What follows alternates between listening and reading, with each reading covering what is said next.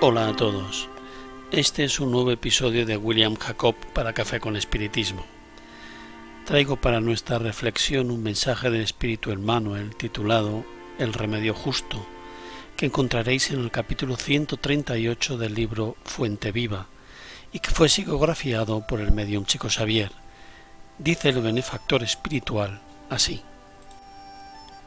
En su misión como consolador, el espiritismo recibe miles de consultas de almas que sufren de ansiedad, que piden ayuda y solución a diversos problemas. Aquí un padre que no comprende y se confía a sistemas de educación crueles. Allí un niño rebelde e ingrato que escapa a la belleza del entendimiento. Acuya un amigo fascinado por las apariencias del mundo y que abandona los compromisos con el ideal superior. Además, es un hermano que rechaza la competencia fraterna. Por otro lado, es el cónyuge quien abandona el hogar. Más adelante es el jefe de servicio insensible y directo. Sin embargo, el remedio para la extinción de estos ancestrales enigmas de las relaciones humanas ha sido indicado durante siglos en las enseñanzas de la Buena Nueva. La caridad fraterna es la llave de toda puerta al buen entendimiento. El discípulo del Evangelio es alguien que ha sido admitido a la presencia del Divino Maestro para servir. La recompensa a este trabajo, en efecto, no puede esperarse en la inmediatez de la tierra, como locar la fruta de la planta naciente en la fronda verde, como arrancar una obra maestra del mármol con el primer golpe del cincel. Quien realmente ama en el nombre de Jesús está sembrando para la mies de la eternidad. No busquemos como guía a otros sobre asuntos que claramente se pueden resolver con nuestro esfuerzo. Sabemos que no sirve de nada desesperarse o maldecir.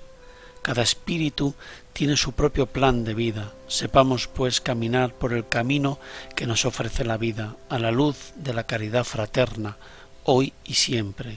Fin de la cita. El comienzo del mensaje de Manuel me recordó la frase de Jesús, en el mundo tenéis aflicciones, pero ánimo, yo he conquistado el mundo. A menudo bromeo diciendo que la Tierra no es un parque de atracciones, aunque podemos divertirnos y regocijarnos de vez en cuando.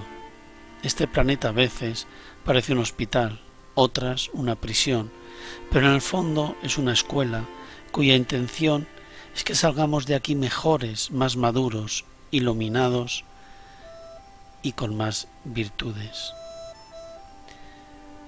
En el mensaje Manuel nos invita a la caridad fraterna, pero nos advierte que no esperemos recompensas, ni aquí ni ahora.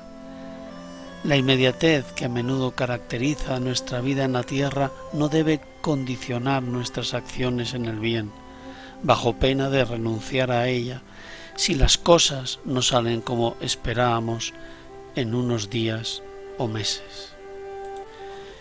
Para enfatizar la necesidad de paciencia y fe en el futuro es necesario recordar otra frase de Jesús. Bienaventurados los afligidos porque serán consolados.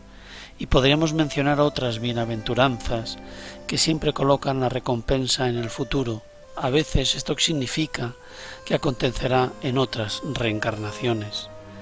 La certeza de la inmortalidad del alma nos da nuevas fuerzas para seguir adelante, haciendo el bien en medio de la adversidad, incluso cuando todo parece desmoronarse a nuestro lado y dentro de nosotros.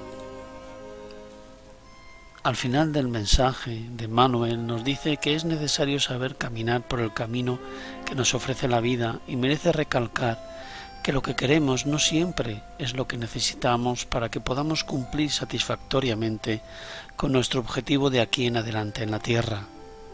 Sigamos adelante, amigos y amigas, la vida es difícil, a menudo casi insoportable, lo sé, pero vale la pena insistir y perseverar en la bondad y en el amor. Y no olvidemos nunca que contamos con la amable ayuda de espíritus amigos que nos cuidan y nos sostienen en las batallas que libramos. Que Jesús nos inspire y nos fortalezca siempre. mucha paz y hasta el próximo episodio de Café con Espiritismo.